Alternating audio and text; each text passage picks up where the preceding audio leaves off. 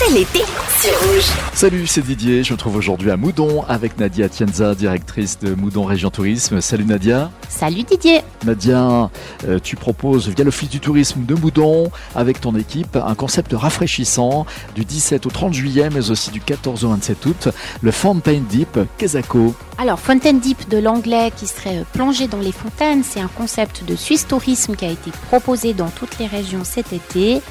Chez nous, les fontaines moudonnoises, elles vont devenir le spot de rafraîchissement au cœur de la ville.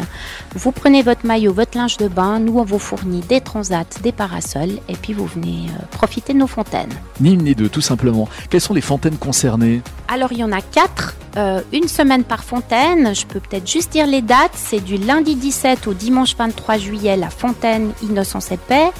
Du lundi 24 au dimanche 30 juillet, la fontaine Saint-Bernard. Et puis après, c'est en août, du lundi 14 au dimanche 20 août, fontaine de la Justice. Et la dernière semaine, du 21 au 27 août, fontaine de Moïse.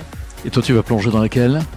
Je ferai euh, une petite virée dans chacune d'entre elles pour comparer. On attend de voir ça, effectivement. Merci beaucoup, Nadia. Merci et on se réjouit de vous accueillir à Moudon dans nos fontaines. Nadia Tienza, directrice de Moudon Région Tourisme. Un événement à retrouver sur le site de l'Office du tourisme de Moudon, sur le site www.moudon-tourisme.ch.